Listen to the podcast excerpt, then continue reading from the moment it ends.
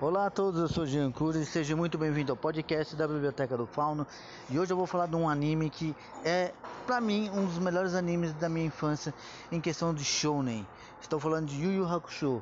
Para quem não conhece, Yu Yu Hakusho conta a história de um protagonista chamado Yusuke Urameshi que foge das dos clichês normais, porque no primeiro capítulo, quando você pensa que tudo vai começar de uma boa, começa sobre uma tragédia.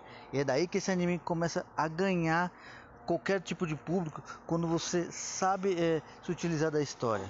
É um anime muito bem elaborado, personagens cativantes e eu vou falar pouco aqui dele. Se questão vou nem chegar a dois minutos, porque eu quero fazer um especial dele para que eu detalhe é, membro a membro por que, que esse anime é tão foda.